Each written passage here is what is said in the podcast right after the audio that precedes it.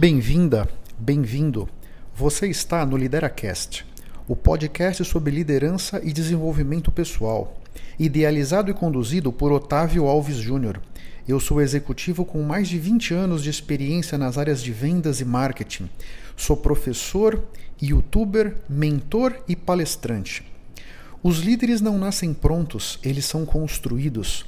Nesse podcast, eu vou ajudar você a construir a sua melhor versão através de dicas práticas, reflexões transformadoras, insights valiosos, comentários envolventes e entrevistas interessantes.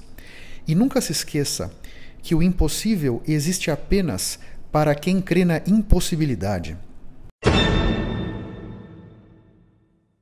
Olá, tudo bem? Meu nome é Otávio e esse é o podcast de número 90 no LideraCast. Essa foi uma, um bate-papo que eu fiz com a UV Connect.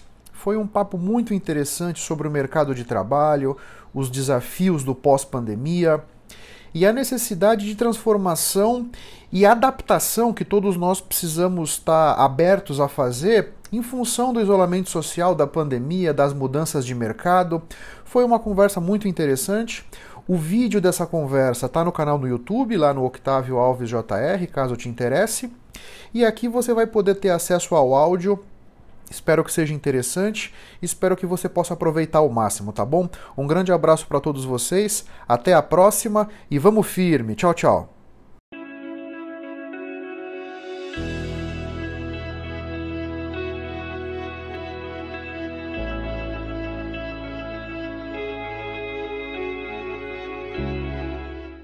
Boa noite a todos e a todas. Entrando Olá. com mais um webinário da série uh, Além da Visão, feito pela uh, revista Universo Visual. E já começo falando que quem tiver questões pode fazer via chat do próprio site do Universo Visual e propagandei para os amigos que a gente vai ter hoje uma conversa bastante produtiva e eu estou uh, animado para ouvir o que o Otávio Alves Júnior tem para dizer para a gente. Otávio vai se apresentar, mas ele está uh, na área de gestão com pessoas, liderança e é um empresário de sucesso e vai falar bastante de soft skills e do lado direito do cérebro, que eu já estou fazendo um spoiler do que ele está pensando, e o Marconi Santiago, que é um amigo de longa data, oftalmologista, uh, expoente em cirurgia refrativa, livro docência recente, brilhante pela USP, um, um colega uh, da mais alta valia e que tem, uh, em relação a esse tema, uma relevância grande, porque ele coordena o RIO, que é o simpósio de ótica cirúrgica, um, eu vou dizer que é o mais importante, tá, Marconi? uh, que a gente tem no nosso meio e teve um crescimento exponencial nas últimas, nos últimos anos e que vai sofrer bastante a modificação talvez se beneficiar dela também. Uh, essa essa série de webinários ela tem o, o pós-pandemia e o trabalho como o seu centro. Então a gente tentou dividir entre como, onde e quando. O que vai ser o, o trabalho pós-pandemia, que é o que a gente vai uh, discutir um pouco hoje, né, o como, e nas próximas semanas a gente deve falar um pouquinho do onde e o do quando. Porque o que a gente tem falado bastante e ouvido é que o muro caiu.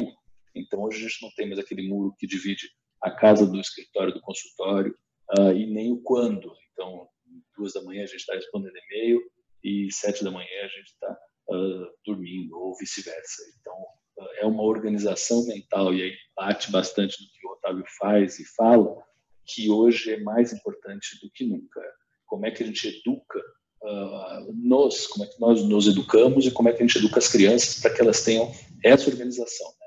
de estudo, porque se as escolas mudarem, isso muda completamente, a gente começa a precisar estudar sozinho, estudar em casa, até local de trabalho. Bom, vou uh, deixar a palavra com vocês, e aí eu queria uh, começar um pouquinho com o Otávio e deixar ele se apresentar claro, e já deixar ele falar uh, do que ele quiser, mas acho que vamos bastante nessa área daí de liderança, gestão, futuro, competência digital. E eu tenho uma, uma provocaçãozinha para ele, que é a seguinte, Otávio, me passa pela cabeça um pouco uh, o, o, modo como hoje em dia a gente é remunerado e como uh, hoje é a relação de trabalho, no sentido de ter elementos de, de produtividade.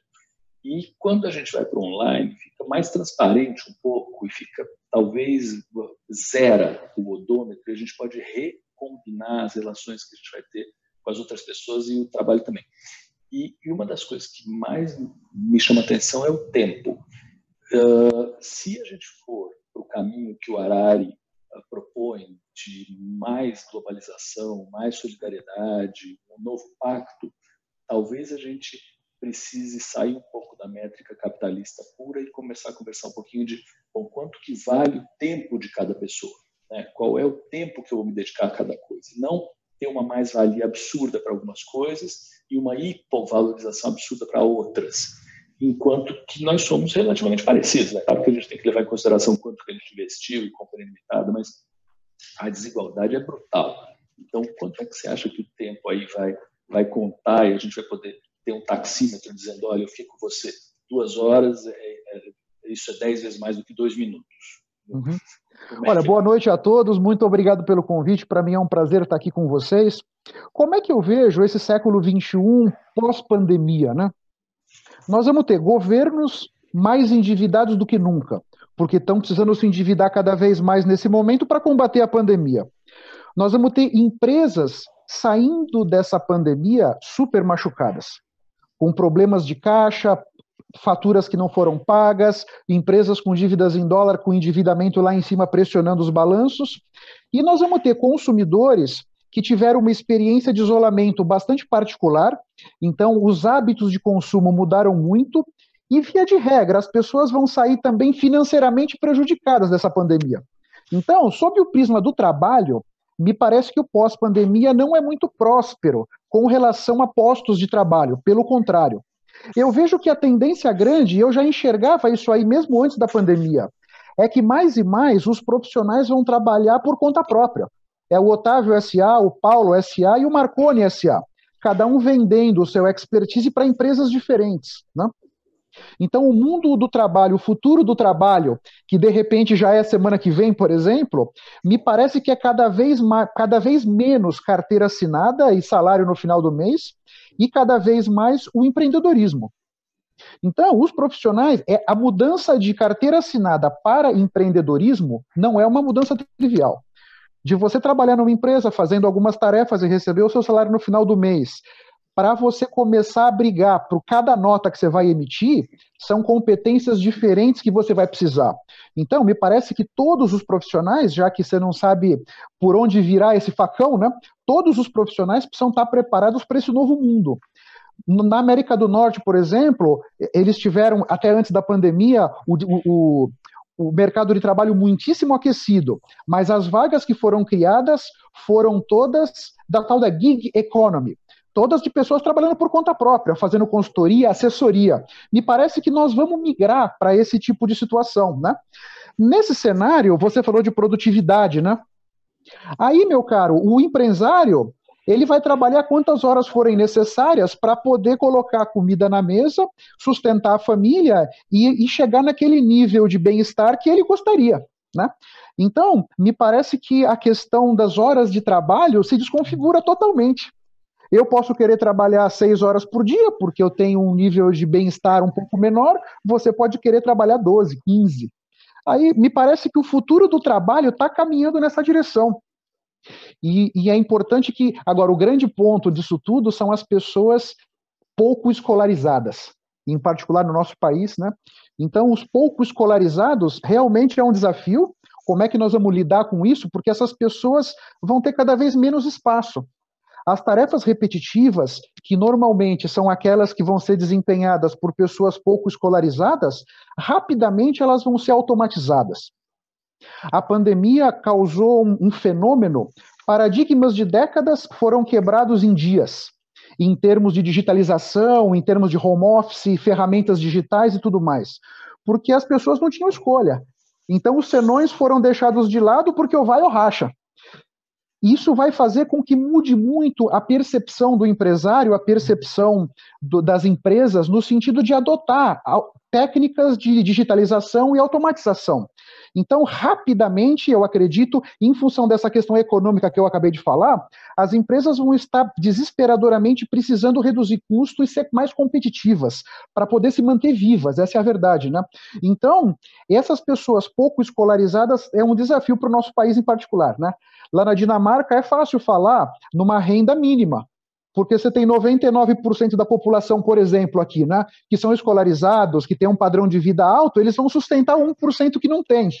Mas aqui no nosso caso, talvez sejam 20 milhões para sustentar 190 milhões, né? Sendo que parte desses 20 são funcionários públicos, né?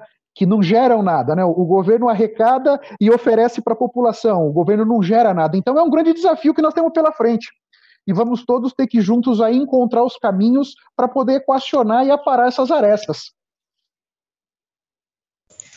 Legal. O, aí vai um pouco daquela discussão do empreendedor por uh, vontade própria ou empreendedor por necessidade, né? E, é. e acaba entrando uh, por aí.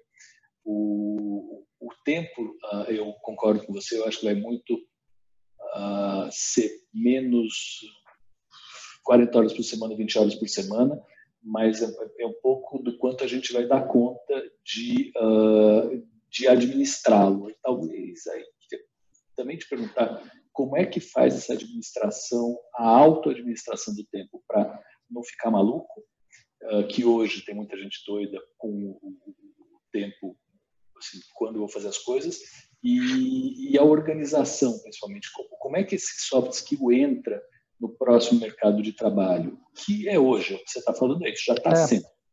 Então, não Olha, tem futuro, tem presente. Né? É. Me parece que esse pós-pandemia, o verbo que vai ser muito importante é o colaborar. Me parece que na medida em que nós vamos migrar para o empresário SA, né, ninguém vai conseguir ter todas as competências necessárias para fazer tudo. Então, de certa maneira, a colaboração no sentido de eu poder indicar você e você me indicar, e na medida que nós três, por exemplo, nós vamos nos unir, cada um com as suas competências, para poder oferecer um serviço mais diferenciado para uma empresa maior, por exemplo, um, um, projeto mais completo, né? E, portanto, mais lucrativo para nós, né? Acho que a colaboração passa muito daqui. Mas a organização, a administração do tempo vai ser também fundamental. Cada um de nós vai ter que encontrar esse equilíbrio. Cada um de nós vai ter que buscar dentro de si qual é a melhor maneira que eu opero. E aqui entra uma questão de autoconhecimento que eu acho interessante, né? Aí a tal da inteligência emocional, né? Como é que o Otávio eh, reage com esses impulsos e essas demandas do mundo externo e como é que eu me relaciono com o outro? De maneira que eu possa buscar um equilíbrio entre o meu trabalho, a minha vida pessoal e as minhas coisas, né? Que se você pensar bem, mesmo no mundo anterior, do trabalho pré-pandemia, por exemplo, né, já não era alguma coisa tão simples de administrar. Muitas pessoas, especialmente na área médica, aí a minha irmã é médica, por exemplo, trabalhando muitas horas, né? E começando cirurgia às 5 da manhã e vai operar até sei lá que horas, né? Então todos nós vamos ter que aprender. Vamos ter que encontrar esse equilíbrio, porque o equilíbrio do Otávio certamente vai ser diferente do equilíbrio do Marconi, que vai ser diferente do equilíbrio do Paulo. E esse equilíbrio vai depender de uma série de coisas e circunstâncias da nossa vida, o que, que a gente quer para nós, o que, que a gente valoriza, né? Esse período da pandemia e, o, em particular, o isolamento social, eu acho que é um momento que a vida está nos dando como um presente, eu enxergo dessa forma. Uma oportunidade de que todo mundo desacelerou um pouco, todo mundo passou mais tempo com a família e todo mundo teve uma oportunidade, não sei se todos estão aproveitando, mas todos estão tendo a oportunidade de avaliar o que de fato é importante para mim. Porque nessa pandemia, aquele Rolex, que eventualmente alguém que está nos escutando comprou 20, 25 mil dólares, está lá na gaveta, ninguém tirou de lá. Agora, aqueles que puderam, vamos dizer, se desenvolver sob o prisma do autoconhecimento, são pessoas que são mais conhecedoras sobre os seus sentimentos, as suas reações e o impacto que eles causam nos outros, poxa, eles vão poder, depois da pandemia, acelerar muito mais, né? Então vamos todos nós ter que buscar esse equilíbrio, você entende? É assim como eu vejo, pelo menos, né? Não, eu vejo exatamente igual. Ela costumava dizer em algumas palestras que eu dava que antes de cuidar dos outros, a gente tinha que cuidar de si mesmo. Então, Perfeito. todos os estudantes de medicina fossem fizessem terapia. Perfeito, concordo. Não fosse uma, uma disciplina eh, eletiva, fosse obrigatória, mas obrigatória. Esse, é, é verdade. É super importante isso. Um outro ponto que você comentou sobre a globalização. Me parece que a globalização ela está sendo colocada em xeque especialmente nessa pandemia que começou na China, e a China é, o, é a fábrica do mundo. Então, rapidamente, muitas indústrias de muitos segmentos tiveram que parar por falta de componentes acabados e semi-acabados que vinham da China.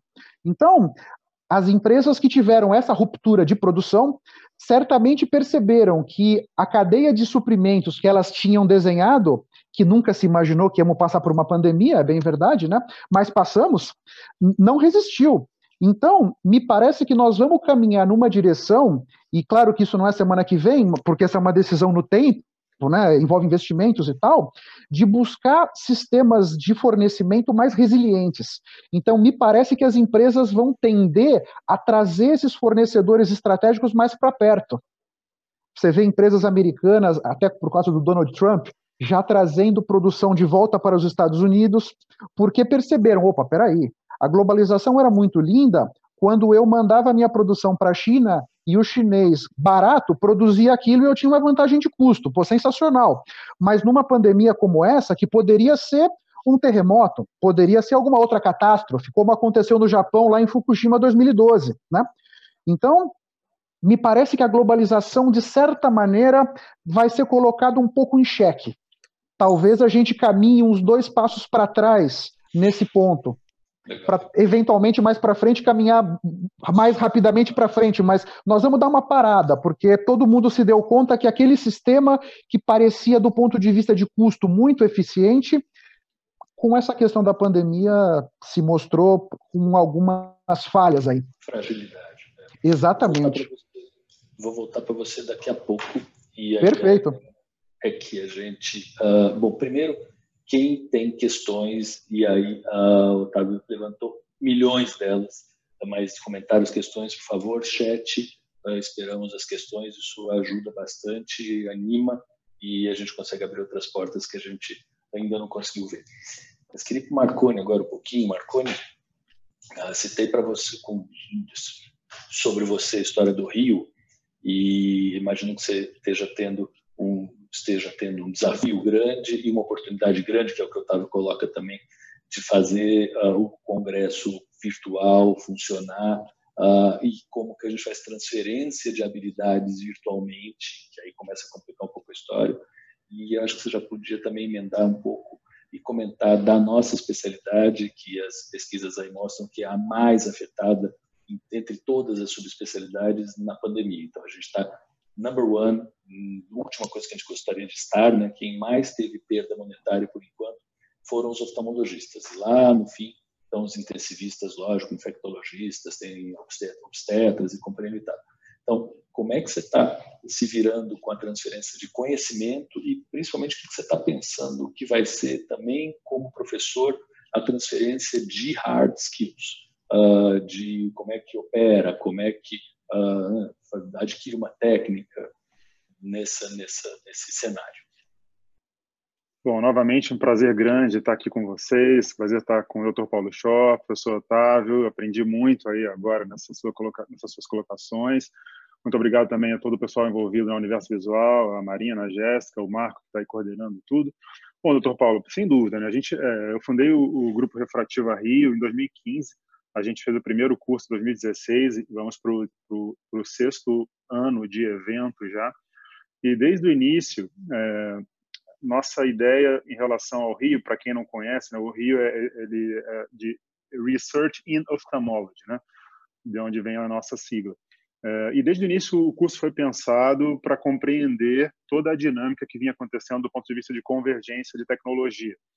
É, a gente sempre pensou muito sobre isso. Bom, é, quando a gente fala sobre um curso que tem como objetivo, na verdade, uma, uma, uma empresa onde a gente empreende em ensino, né, é, diante de uma situação de pandemia, alguns desafios se colocaram diante de nós. Eu realmente acho interessante dividir com as pessoas que estão nos ouvindo como nós lidamos com isso. Né? É, realmente haviam alguns caminhos e algumas decisões a serem tomadas, e, e, eu acho legal a gente conversar um pouco sobre que caminho a gente tomou e que decisões nós tomamos e por quê. Primeiro, diante do fato da gente considerar, em, a partir de 12 de março, que estávamos diante de uma pandemia, é, um dos aspectos mais importantes do curso ficou em xeque. Nós não somos um curso regional. Então, veja que, que ponto importante. Somos um curso em que, primeiro, adquiriu abrangência nacional, sempre temos, todos os anos, pelo menos 26 estados presentes, dos 27, quase sempre pelo menos 26, geralmente falta um estado para completar o Brasil inteiro. Nos últimos anos, o curso se tornou cada vez mais internacional. Ano passado, tivemos 20 países diferentes, pessoas de 20 países diferentes participando do curso. Todo o curso tem tradução é, para inglês e espanhol. Então, o um primeiro desafio era, bom, como essas pessoas iriam se deslocar para um curso é, cujo objetivo era ensino, né, em, em, de alta complexidade a gente sabia que seria inviável. Então, a gente teve é, uma decisão importante a tomar. Bom, poderíamos é, simplesmente adiar o evento. Olha, o evento vai ser adiado, vai ser realizado em outra data, provavelmente no próximo ano apenas, ou poderíamos fazer o que a gente fez. E aí eu acho bem interessante, porque tomamos decisões muito importantes. Primeiro foi que, é, ao invés de simplesmente adiar o evento, nós decidimos que íamos passar por isso. Já tínhamos mais de 500 inscritos para o evento desse ano, o evento presencial.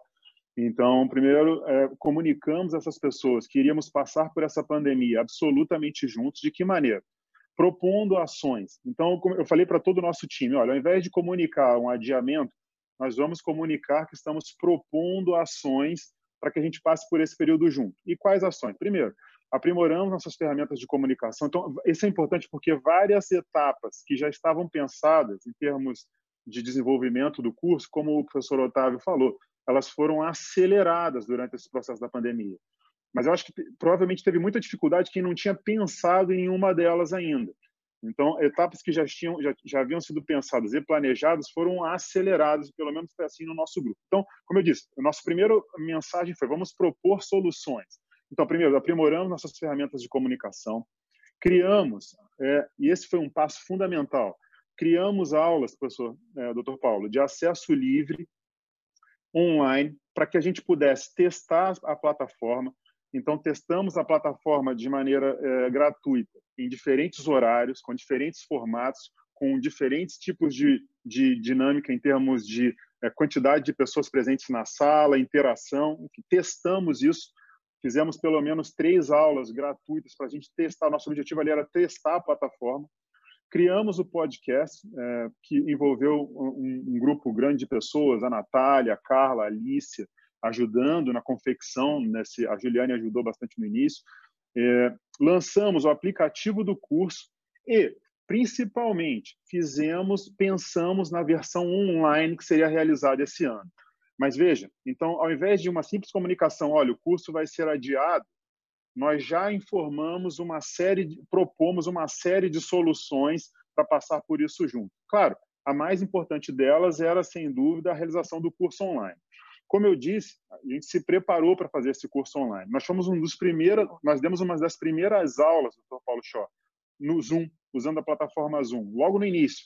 Já no início de março, a gente já usou a plataforma Zoom, fizemos, como eu disse, três aulas com intervalos de pelo menos três dias entre elas, para a gente ter tempo de é, examinar a informação que a gente obteve de cada uma delas, para a gente poder pensar no curso. O curso presencial, olha que interessante, seria no final de maio, agora, entre os dias é, 26 e 31 de maio. Então, eu pensei inicialmente, bom, será que a gente deixa o curso online para o fim de maio, como seria o curso presencial? Mas não, eu pensei em antecipar o curso online pro, bem para o final de março, início de, de abril, porque eu já imaginava que iria acontecer o que está acontecendo agora, que era uma espécie de desgaste mental para as pessoas em relação ao é, o volume absurdo de aulas online que, que provavelmente ficariam disponíveis. Então a gente antecipou o curso, tudo isso, decisão que a gente teve, decisões que tomamos em alguns dias, né? Então a gente antecipou o curso para o início de abril, fizemos então, decidimos fazer três plataformas de curso em três línguas diferentes. Ah, claro que a gente teve que fazer um formato de curso menor, ao invés das nossas 100 aulas é, é, que temos no curso presencial, diminuímos para cerca de 40% disso em termos de tempo, de horário. Fizemos, ao invés de dias seguidos, dois dias com intervalo de uma semana, foram dois sábados, para que a gente tivesse eventuais erros, é, pudéssemos elaborar e aprimorar a plataforma e o nosso conhecimento nesse tipo de. Principalmente porque ali a gente estava testando. E a gente testou tudo, doutor Paulo, isso que foi muito legal. A gente queria usar essa plataforma, como o professor Otávio disse, para aprender. Esse momento de pandemia, para aprender. Então, testamos horário de disponibilidade, é, viabilidade e fluência da plataforma, é, fluência para diferentes países, é, possibilidade ao vivo, possibilidades de módulo gravado, é, segurança da plataforma para o nosso é, usuário, ou seja, é, para que ele só ele tivesse acesso a isso. Enfim, fizemos muitos testes, estamos nesse momento minerando, né, todos esses dados para a gente conseguir fazer um curso online cada vez melhor. O mais interessante é que quando, uh, professor Paulo, o senhor coloca assim, olha, será que a gente vai migrar somente para um evento uh, online uh, no futuro no futuro breve?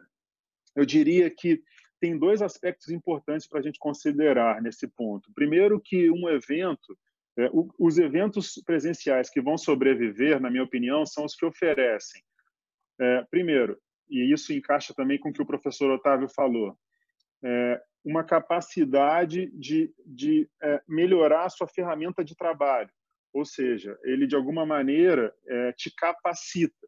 É, e isso acontece no curso Refrativa Rio, por exemplo, a, além do conhecimento teórico, através dos wet labs. A gente ainda, ainda não consegue fazer os wet labs através, ainda, porque com realidade aumentada a gente vai conseguir, a gente tem pensado bastante sobre isso, mas ainda não conseguimos transferir. Então a gente precisa das pessoas presentes para fazer os wet labs. Isso vai capacitá-las. São wet labs pensados para que elas consigam aplicar no dia seguinte, ou seja, o, o Otávio SA, o Paulo SA vai ser capaz de operar mais caso ele, ele esteja presente em cursos de capacitação, como é a proposta do Refrativa Rio. Então, como eu disse, para mim, eventos presenciais vão sobreviver se tiverem duas coisas. Primeiro, se forem ferramentas de capacitação, e segundo, sejam uma representem uma experiência, o que nem é, o que não acontece sempre. Muitas vezes ferramentas de ensino são seguem é, e eu acho isso um grande erro de muitas universidades, caminhos formais de, de ensino que já não, não, não, não, não se encaixam com a realidade atual. Hoje se tem muitas opções, muitas possibilidades de conhecimento, então a gente precisa transformar a experiência presencial, o, o curso presencial, numa experiência. Então, para mim, esses, esses são os dois pontos. Se me pergunta, ah, é, então qual vai ser o futuro? Vai ser esse curso, vai ser esse, evento presencial que ofere, oferece uma experiência e capacitação, ou vai ser o formato online? Acho que a gente vai, vai evoluir para um formato híbrido, onde a gente consiga ter uma boa parte da experiência online, ou seja, a pessoa vai poder é, otimizar o tempo dela, usar, consumir da maneira que for adequada para ela, e existem desafios associados a isso, sobre os quais eu já falo, e ela vai estar presente no, é, no curso num, num, período de tempo menor, apenas para capacitação, ou seja, talvez só para os wet labs e uma parte muito menor do curso teórico. Acho que a gente vai evoluir para um formato híbrido. Grandes professores, como o professor uh, Glassdale, por exemplo, da Universidade de Nova York, diz que uh, muito provavelmente a gente vai evoluir uh, para uma combinação de grandes empresas de tecnologia e grandes universidades, né, onde a gente vai ter uma, uma experiência online muito mais rica, muito mais completa experiências online, só para completar essa minha primeira participação, doutor Paulo, é, que não são simples de serem executadas.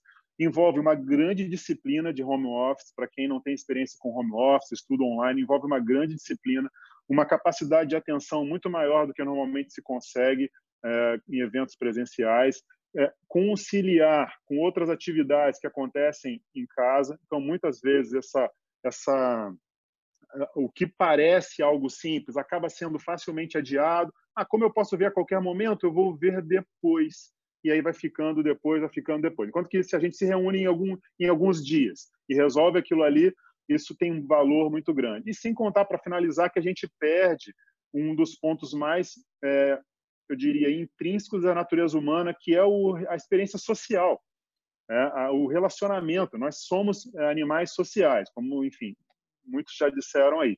Então, eu acho que a gente é, não vai simplesmente desconect, nos desconectar totalmente da experiência é, presencial, mas acho que ela vai ser é, de maneira muito é, é, importantemente impactada. Ótimo, Marconi. Acho que a gente uh, sentiu o drama e principalmente sentiu uh, a, a, tua movimentação uh, enorme e acho que isso é o que acaba adicionando valor. Né? A gente vê que as pessoas fazem e fazem, no fim das contas, por merecer, né? é porque estão atrás, estão correndo, você saiu à frente, você experimentou todas as bandas, os canais, as, as ferramentas e companhia limitada. Acho que isso é o que acaba fazendo com que volte, não só assim, a, a, por que, que as pessoas iriam ao seu curso e não iriam a outro curso? Porque, a princípio, você já se dedicou pacas e já, já saiu na frente. Uh, queria voltar um pouquinho para o Otávio, só falar de novo. Mandem perguntas pelo chat, mandem perguntas pelo chat do Universo Visual, tá? Posso só contribuir com o Marconi, Paulo, antes de é. você comentar? Aqui um detalhe, Marconi, que é muito relevante. A nossa experiência num home office ou fazendo um curso online, nós nos cansamos mais, é mais desgastante do que um curso presencial, né? Então, uma sugestão para você é a técnica Pomodoro. Essa é uma técnica de produtividade, não sei se já ouviu falar, mas se você der um Google, você acha fácil. Então você oferece conteúdo por um tempo e dá um tempinho de descanso. Oferece conteúdo por tempo e dá um tempinho de descanso. Então, isso é uma sugestão para você considerar aí na sua, no seu esforço. E um outro ponto muito importante que é: tem pessoas que são mais visuais, outros mais auditivos, outros mais sinestésicos, como canal preferencial de aprendizagem, né? Então, você precisa também dosar isso para que todo o seu público possa aprender da melhor forma, né? Os visuais, os auditivos e os sinestésicos, né? Fica a dica aí para você buscar como encaixar isso na sua grade. Mas eu te parabenizo, porque é um grande desafio e você correu essa maratona aí quase em recorde mundial em alguns dias aí para operacionalizar. Meus parabéns. É, isso vai agora no, no, no, formulário de inscrição para você colocar, Marconi. Eu acho que essa dica é ótima. Quer dizer, você qual é seu canal preferencial? E se você não souber, você vai, né? Você vai ser ajudado a saber. E aí é? eu vou perguntar é. Otávio como faz para uh, sacar da pessoa qual é o canal preferencial dela. E, e vou aproveitar para perguntar para você uma coisa, Otávio.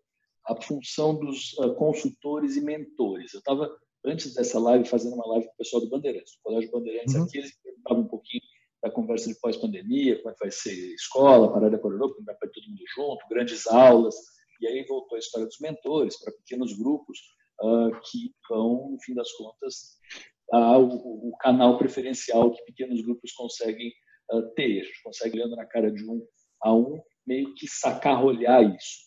E, e, ainda fazendo coro com isso, uma coisa que a gente sente muito com certeza você, Marconi, também, é que quando a gente está conversando, vocês dois, eu mais ou menos sei o que estão pensando, vocês mais ou menos sabem o que eu estou pensando. Mais ou menos. Isso que a gente é bom de ler fisionomia. Né? O médico faz esse tempo todo e o Otávio também faz esse tempo todo. Mas falta é, o, o senso do que está rolando no ambiente como um todo.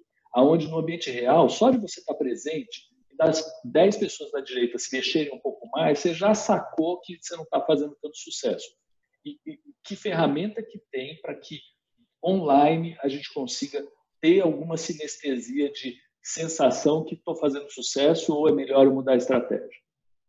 Olha, essa, essa é uma pergunta realmente desafiadora, porque realmente a questão do body language, né? Se você está aqui olho no olho, você fatalmente vê na plateia, você já sabe se está agradando ou se não está. Aqui no vídeo é muito mais difícil. Então, me parece, e eu não estou dizendo que estou certo, também é uma, é uma competência que eu estou aprendendo, eu estou trocando esse, pilo, esse pneu do avião voando. É você engajar as pessoas. Me parece que a grande questão é essa, né?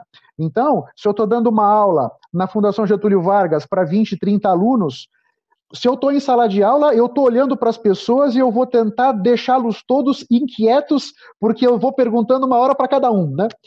Aqui no vídeo é a mesma coisa.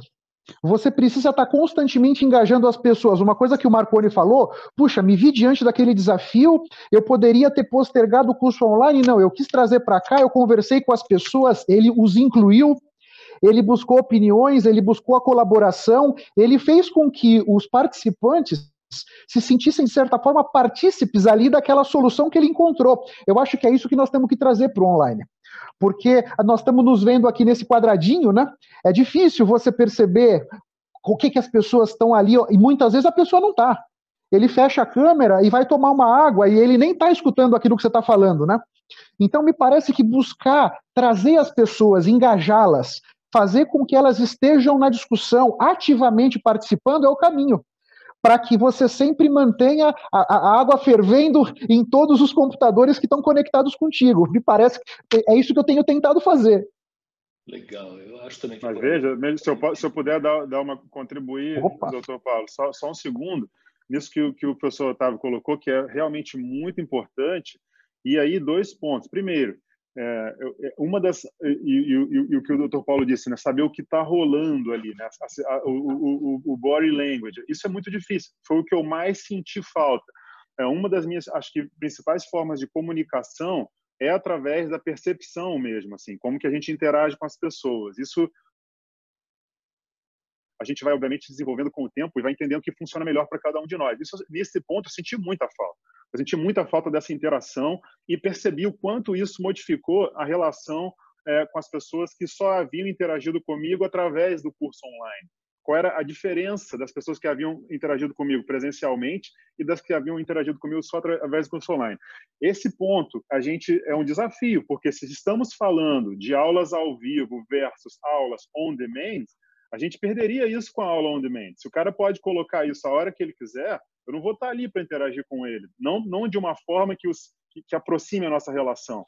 Vai ser de uma forma institucional. Então, veja, a, a vantagem de se fazer a aula na hora que a pessoa quer, ela acontece é, diante da desvantagem da maior interação.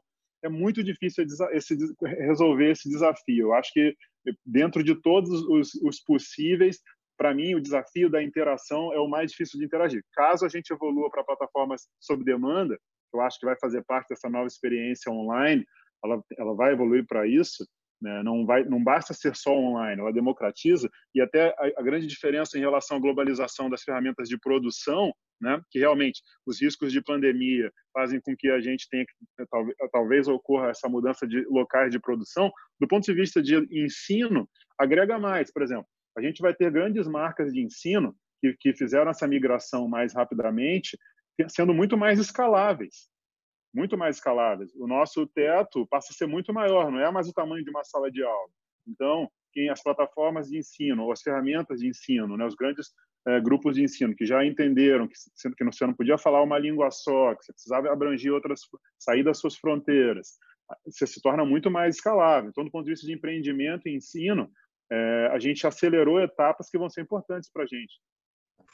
É, é o, não sei se vocês viram, a, com certeza sim, mas a compra uh, da v, de uma das VRs pela Apple, a 100 milhões de dólares, eu acho, a uma semana ou menos. Então, isso fazendo coro com a história da imersão. Né? E aí, aquele filme do Spielberg me chama a atenção do jogador número um, que é todo por imersão, quando que a gente vai conseguir uh, e, e, se a gente vai topar, porque tem isso do Otávio, que tem a ver com neurociência, da, do cansaço, de ficar no mesmo lugar. Uh, tudo bem você colocar um capacete e andar daqui para lá, de lá para cá, mas é completamente diferente você ir a um, um, outro lugar onde você vai no caminho já se preparando para o que vai acontecer, você já vai mudando a tua personalidade ao chegar, ou antes de chegar uh, nesse local. Uh, acho que isso é, é uma, uma, um desafio grande para a gente da neurociência mesmo, entender como é que o cérebro se readapta a esse tipo de, uh, de situação. Tem uma pergunta aqui que acho que eu queria fazer para o uh, Otávio, que é como cobrar online. Você tem experiência com isso? Porque a gente, já vou te adiantar, é péssimo em cobrar. Então, médico, a princípio, na hora que o paciente pergunta quanto é, você fala, é a metade. Então a gente já, já ah, sai... cobrar, ah, cobrar em grana. Cobrar em grana. A gente já sai perdendo. E se o paciente fala assim, dá para dar um desconto, você fala, é de graça, para você não é nada, não. Puxa, gente... bom saber, hein? Bom saber, é, hein? É, pois é, tá, tá, tá, dado, mas agora você vai falar o antídoto, né? Uh, e principalmente online, porque no presencial a gente já estava meio que, que, que uh, escolado. A ideia era, ó, eu não não, não trato disso, eu só faço a parte médica, então eu vou pedir para alguém fazer a parte de cobrança. No online é mais complicado um pouco. No online tem essa história até para você por você ter essa interação direta, mas antes disso, quanto que é o meu preço online? Meu preço online é diferente do meu preço presencial e se é, por que é, né? Deve ser ou não? Olha só, em princípio, eu diria que não. Em princípio, me parece que nós temos que entender o seguinte: se eu vou no seu consultório para que você avalie o meu olho, a minha visão, etc., e se de repente nós estamos agora num mundo digital em que você vai conseguir me examinar, ou você já recebeu os meus exames e nós vamos trocar uma ideia para você me dizer o diagnóstico, fazer uma interpretação do resultado, né? Normalmente no médico, você vai uma vez, ele te examina ali, você volta, faz uns exames e volta nele. Essa volta nele, que poderia muito bem ser aqui no Zoom, por exemplo, né, me parece que o, expertise seu é o mesmo. O, o, seu, o que você vai me receitar, vai me prescrever, tem o mesmo expertise, a mesma qualidade. Então, em princípio, eu acho que você me cobraria a mesma coisa. Né? E isso é um ponto que é uma, é uma outra competência, puxando um gancho do que falamos anteriormente. Eu sou funcionário de uma empresa e me tornei o Otávio SA. Eu preciso começar a cobrar agora coisa que eu não fazia. Eu acho que é com muita tranquilidade com muito, porque não me parece que o cliente, no caso o seu paciente, vai estar tá esperando um valor menor porque nós estamos aqui. Especialmente porque você pode amarrar o seguinte: poxa, você antes tinha que pegar seu carro, vir no meu consultório, trânsito, pagar estacionamento, isso e aquilo. Agora você está aí no conforto da sua casa. Então eu deveria te cobrar mais, né? Porque então você já começa dizendo que vai cobrar mais, aí ele vai chorar, você cobra aquele valor que você queria. né? E um outro ponto um outro, um outro ponto que eu acho muito relevante na questão do médico, que está acontecendo muito no mercado hoje em dia, são as empresas migrando para um sistema de inscrição. Então, uma mensalidade. Então, vamos dar o exemplo da Nike, por exemplo, com tênis de criança. O pai vai lá, paga 50 dólares por mês. Todo mês a Nike manda para sua casa um par de tênis para o seu filho. Já vem a caixa com o nome da criança, o tênis na cor que a criança escolheu, customizado, né? Então, Nike, Adidas, cafeterias, muitas empresas estão vindo para esse modelo de subscription. Eu acho que para o médico pode ser uma coisa bárbara, porque muitas especialidades o paciente vai estar regularmente com você. Não sei se mensalmente ou não, mas com alguma frequência ele vai passar por você com várias doenças, e aí vocês vão saber melhor do que eu. Amigão, eu vou te cobrar um X por mês. Acabou, acabou o drama de cobrar online ou cara a cara. O pessoal vai te pagar aquilo por mês, ele vindo na sua consulta ou não. Eu acho que pode ser, esse é um futuro nas aulas de marketing, esse é um futuro do tipo de relação com os clientes que é muito interessante, porque num primeiro momento, o fornecedor, no caso a Nike, por exemplo, né, cobrando 50 dólares por mês, de repente, se, se o pai for comprar o, o tênis na loja, é mais caro. A Nike está perdendo um pouco de grana, mas a Nike está tendo uma possibilidade de construir uma relação com aquele consumidor que é particular, é preciosa. Ela vai ter todos esses dados. E nesse mundo do século XXI de análise de dados, o dado é uma moeda, né? um ativo. Né? Eu, vou, eu vou ter os dados dessa molecada toda. Quando essa molecada chegar numa idade que eles vão estar tá trabalhando e eles vão comprar os próprios calçados, eu vou conhecer você profundamente, eu conheço detalhes do seu pé, o que, que você gosta, a coloração, eu consigo te oferecer um tênis que você vai imprimir na sua casa, né? O futuro nosso do varejo, nós vamos comprar, vamos receber um arquivo que vai ser impresso a nossa roupa, o nosso tênis na nossa casa, né? Para o médico, essa questão do subscription me parece que pode ser alguma coisa bem interessante. Bem interessante. É, vou passar para o Marco já, a gente tem só nesse do subscription, uh, o, na verdade, a gente tem antes do subscription essa de cobrar uh, um, um, agravantezinho que é a gente já atendia telefone sem cobrar. Então, esse é um probleminha, né? Ah, é só uma dúvida que eu tenho, só queria saber uh, uma coisinha, né? Dá para dar uma olhadinha aqui uh, em festa, né? Na oftalmologia não tem tanto isso, dermato tem muito isso, né? Dá, dá para dar uma olhadinha no que está acontecendo? E, e, aí a gente tem essa, esse, esse, esse, esse limitador. No caso, a... no caso do consultor, no caso do advogado no consultor, ok, nós temos um contrato, por exemplo, você tem cinco horas por mês de atendimento telefone. Passou dos cinco, vamos ter que conversar que claro. tem um, alguma coisa temos que fazer, né? É eu acho que, deixando as coisas claras, né? O combinado não é caro, né? Se eu, se eu sento na sua frente para fazer um diagnóstico e nós vamos fazer um tratamento, e claramente eu tenho claro qual é a regra do jogo, nós vamos jogar em cima. Eu vou jogar com você caso eu queira, mas se eu quiser, essa é a regra do jogo, entendeu? E aí fica tudo mais claro e transparente, me parece, né? Não, acho ótimo. E, e, E acho que ter o, a, o dado do consumidor vai fazer com que não só ele fique mais fiel e você mande alguma coisa para ele, mas você vai mandar alguma coisa que ele de verdade está desejando, porque você sabe quais é. são os desejos dele. Então você vai antes. Claro, sem dúvida. Né, você vai prever é. o que ele quer. E aí é. só você pode prever o que ele quer. Claro. Só você tem os dados. Sem dúvida. Também a parte de exames, e aí vocês médicos vão manjar melhor do que eu. Dependendo da doença, o paciente faz vários exames, né? Regularmente. Imagina só, hoje eu posso ir no laboratório X, amanhã no laboratório Y, amanhã no laboratório Z, dependendo da minha disponibilidade, etc., conforto, é, conveniência. Se eu tenho uma inscrição, um subscription com o laboratório A, pô, eu já estou pagando esse cara todo mês, pô. Eu vou fazer o meu exame no laboratório B, você claro. também cativa o cliente, o problema, faz o problema, minimiza de você ir fazendo concorrente, né? Fidelização. O problema, Otávio, Fidelização. a gente perdeu esse, a gente perdeu esse subscription para o convênio, né? Ele faz esse subscription com os convênios, com os planos de saúde, e fazem exatamente esse pensamento, né? Assim, olha, já que eu pago o plano de saúde, o meu subscription está ali, né? A gente perdeu essa, já tem alguns alguns anos. Mas assim, só para acrescentar, eu, eu, eu acho que isso é um desafio que vai em duas mãos. Assim como, é, só para falar primeiro do, da, da, da, eventual consulta online, assim como nós podemos falar para o paciente, olha, você não pegou seu carro, não saiu daí, o paciente pode falar a mesma coisa. Olha, você não está tá usando sua clínica, você não está acendendo a luz, não está pagando secretária, você está na sua casa. Então, o seu valor é o mesmo, mas o preço pode ser diferente.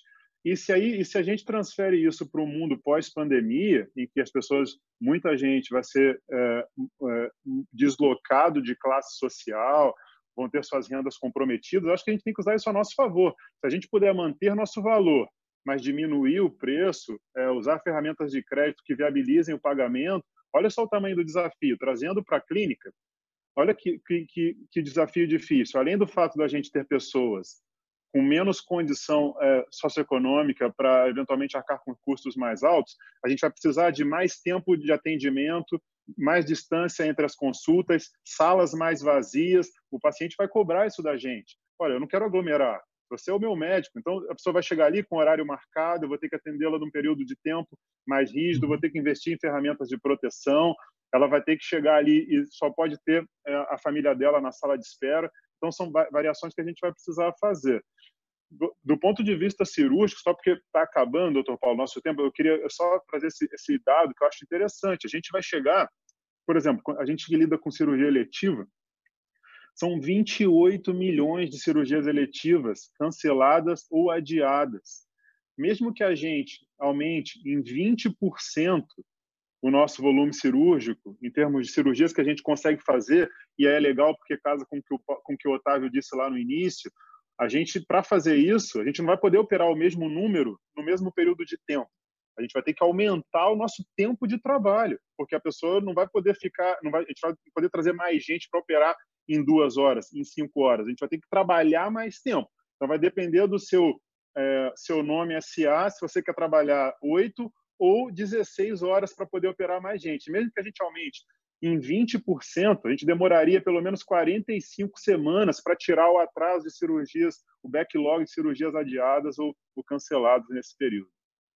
É, e, e acho que vale a pena chamar bastante atenção disso. Está né? Tá todo mundo mostrando a quantidade de pacientes que estão uh, com um prejuízo grande funcional por não estarem indo às consultas de rotina. Não é nem consulta de refração, mas é consulta para ver pressão, para ver diabetes. Pra... Ah, eles estão tendo AVC, estão infartando em casa. Então, acho que essa, essa mensagem é fundamental. É, é pandemia, sim. É para fazer isolamento social, sim e é para ir ao médico, sim. Não é para ir ao médico para uh, eventualmente trocar o óculos, mas é para ir ao médico para ver se você tem descolamento de retina, para tratar do seu glaucoma que está descompensado. Não parou, né? Não, não, teve um break e agora está tudo bem. Daqui a pouco volta no mesmo, lugar onde esteve, né? A gente vê isso bastante na, na, na educação, uma preocupação enorme das crianças perderem esse ano letivo e depois não recuperar nunca mais, não vão voltar à escola, são, são complicações eh, bastante eh, grandes que a gente tem. Ah, eu acho sim que a gente está encaminhando para o fim. Ah, queria só comentar uma coisa do site do Otávio, que não sei se vocês já viram, mas ele tem um site interessante que ele tem a seguinte, frase lá: Eu não sossego nada, não sossego. E que é ótima essa frase, tá Fica a frase muito boa. Não, é, nesse século XXI, eu, eu acho que. É, é, eu acho que esse século XXI, especialmente na pandemia, todo mundo vive uma, uma aceleração alucinante de tudo, né? Então, realmente, se você fica, eu converso com as pessoas, se você passou um dia e não aprendeu nada novo, puxa, você já está ficando para trás porque está todo mundo aprendendo muitas coisas e são muitas ferramentas e muitas formas de você aprender coisas novas, né? Que a tecnologia te oferece, né? Então, se você não aprendeu nada hoje, amanhã você tem que aprender o dobro, porque para compensar, porque não tem jeito, né? A, a, velocidade é tão grande e as, o número de ferramentas é tão grande que nós precisamos constantemente. Eu acho que uma grande competência nesse século XXI é a nossa capacidade de aprender, desaprender e reaprender. Uhum. Porque nós temos que desaprender uma série de coisas para poder aprender outras muitas vezes, né? Então, isso, isso é uma competência fundamental que eu sempre comento com os meus mentorados, com os meus alunos, o pessoal que trabalha comigo, né?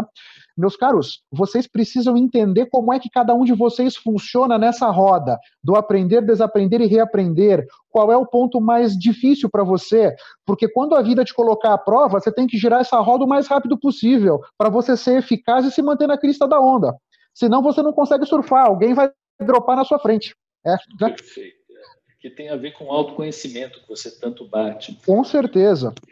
E só botar uma outra pergunta que a gente tem aqui do Alessandro, uh, que ele fala bastante de curiosidade do participante. Ele queria que o Marconi começasse a comentar, depois o Otávio, com certeza.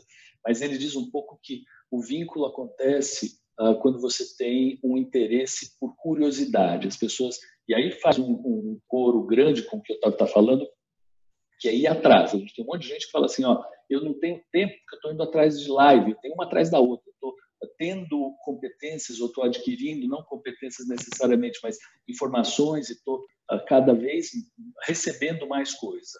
E como é que a gente faz para que as pessoas tenham curiosidade e venham e participem de eventos online, de, das plataformas, de lives, Uh, Marconi, você, você teve essa, essa, essa, experiência no curso, você ofereceu de graça, onde você, de verdade, a princípio, uh, testou e falou, olha, uma das dos jeitos que eu vou te capturar é não cobrando.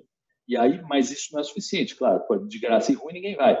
Mas é, é, qual é o, o, a vírgula aí para falar, ó, vamos aqui que aqui é legal, né? Qual é a é curiosidade, é, é a surpresa, né? Alguma coisa que eu não estava esperando é, qual é o show né, que faz com que as pessoas fiquem não. online tão difícil de manter, além de não ter outra opção? Não, fundamentalmente, e assim, até eu, na verdade, a gente fez plataformas é, de acesso livre, gratuito, para testar. Depois a gente fez uma versão online do curso cobrando. Então, a gente testou a ferramenta e depois a gente, inclusive, a gente ofereceu gratuito a forma online para quem já está no curso presencial mas abriu as inscrições para quem queria fazer só o online. Mas isso depois da gente já ter testado. Para mim, fundamentalmente, é, tem dois pontos importantes. Assim, eu acho que fundamentalmente o que mantém a atenção é a qualidade do conteúdo. Assim. Mas existem ferramentas que, mesmo o conteúdo sendo de qualidade, mantém a atenção viva. Então, obviamente, a interação com as pessoas, ferramentas que a gente usa muito no curso, uma coisa que é bastante estudada e que é pouco usada, as pessoas ficam com fome, elas, elas cansam. Então, se elas não estiverem bem alimentadas, por exemplo, elas simplesmente perdem a atenção. Isso, isso não é uma invenção, isso é definido, bem estudado. Então, elas precisam parar, precisam comer. Em casa, muitas vezes elas conseguem fazer isso enquanto vão fazendo. Mas é importante terem pausas para que elas é, realmente se, é, é, se alimentem e voltem. Agora, o que o, o, ponto fundamental para manter as pessoas conectadas num curso online é a qualidade do conteúdo. Embora a gente a curadoria das aulas tenha que ser pensada para que a gente tenha oscilações entre temas mais profundos e cansativos e outros mais leves e que a pessoa onde a, onde a cabeça da pessoa descansa um pouquinho, ela não precisa fazer tantas conexões para manter a atenção. A curadoria da, das aulas precisa ser pensada dessa maneira. Ela também precisa de tempos livres. Porém, uma das nossas um dos nossos pontos mais importantes de conhecimento nesse nesses cursos online foi que é, a gente precisa trazer, fazer ferramentas mais ativas para as pessoas voltarem do intervalo na hora certa. Então, por exemplo, a gente fazia, olha, depois do intervalo vai ter o sorteio, depois do intervalo vai ter coisas desse tipo, entendeu? Porque a gente, porque obviamente assim, o cara já estava inscrito no curso, mas eu queria que ele aprendesse. O meu compromisso é com o ensino. Então, assim, se inscrever e não ficar na aula, eu vou sofrer com isso, entendeu? Mas assim, mas a dinâmica, o controle da sala de aula, que a gente que é, tem experiência com, com o ensino, com envolver as pessoas, a, a, gente sente muito falta disso, da dinâmica, do controle da sala de aula, a pessoa que se movimentou. Eu, eu sempre brinco, eu, eu tento, dentro do possível, né, saber o nome de bastante gente que está no curso. Então, por exemplo, para dar exemplo, em alguns momentos a gente vai tem, tem é, algumas ações de mais leveza, brinca, uma pessoa levanta, você fala pelo nome, olha, não pode sair agora, claro, entende? São coisas que você vai mantendo as pessoas ligadas com você ali naquele momento. Mas para mim, fundamentalmente, o que mantém a pessoa conectada é o conteúdo, é a qualidade do conteúdo. E, claro, formas de, de apresentar o conteúdo. Dentro disso, o storytelling, para mim, ele se destaca. Se você apresenta um conteúdo que é em formato de história, ele funciona muito e é mais importante quando é apresentado online. É, quando ele é apresentado é, na, na, forma presencial, ele também é importante, mas ele, ele ganha mais importância ainda na apresentação online. O storytelling realmente é o caminho, né? A gente vai no cinema, o filme é ruim, mas você fica até o final. Porque, porque a história te chama e a história te traz um vínculo emocional, né? E essa questão do tempo, que já era importante, hoje o tempo é o principal ativo. A atenção das pessoas é o que tem de mais valioso na nossa vida, me parece, né? Então, as pessoas que estão hoje nos escutando aqui estão nos dando o que elas têm de melhor. Né? Então, realmente, e, e, e, a questão do FOMO, Fear of Missing Out. Então, nós estamos num momento que tem tanta coisa que a gente sempre acha que no minuto passado teve uma mensagem no Facebook que foi transformadora. Então a gente sempre acha que está faltando, sempre acha que tem mais a aprender. É preciso aí entra também o autoconhecimento para a gente res, respirar, não se deixar levar pela emoção, escolher onde nós vamos colocar o nosso foco, né? Acontece muito. É, porque onde nós colocaremos o nosso foco é uma decisão que nós tomamos a cada instante. Então nós podemos colocar o nosso foco em coisas que a gente controla ou não controla. Se você coloca o seu foco em coisa que você não controla, é o caminho para ansiedade, desespero e, e, e né, você fica agoniado, né?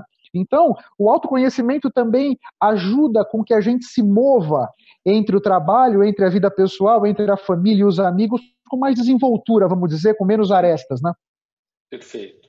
Ótimo.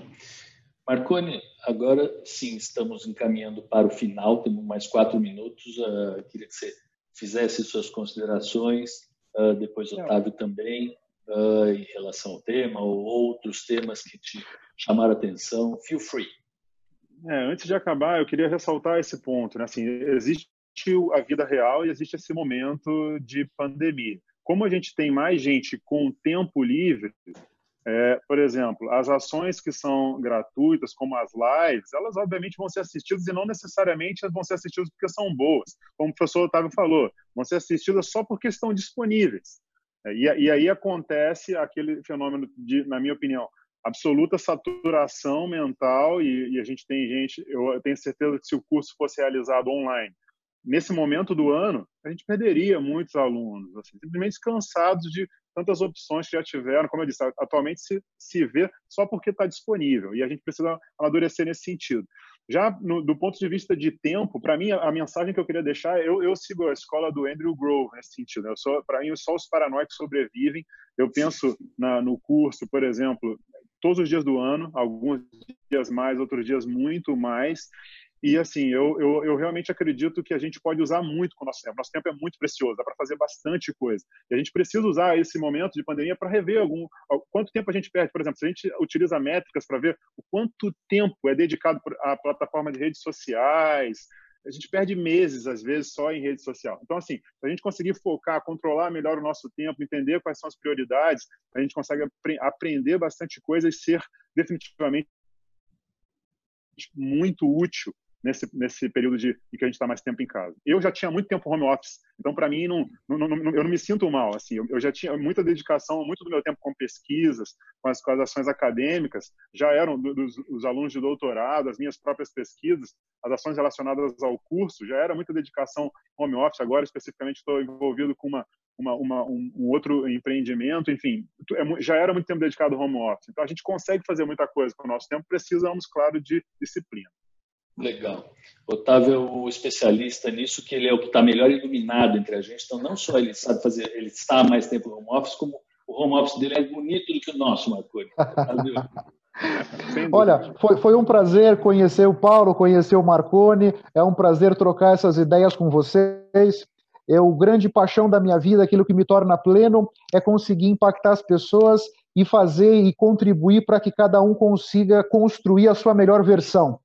Então eu tenho um canal no YouTube, você pode achar pelo meu nome, Octavio Alves Júnior, onde eu disponibilizo conteúdos em áudio. Eu tenho um podcast onde eu disponibilizo conteúdos em, em áudio, áudio, vídeo, para os visuais, para os auditivos. O meu podcast chama LideraCast.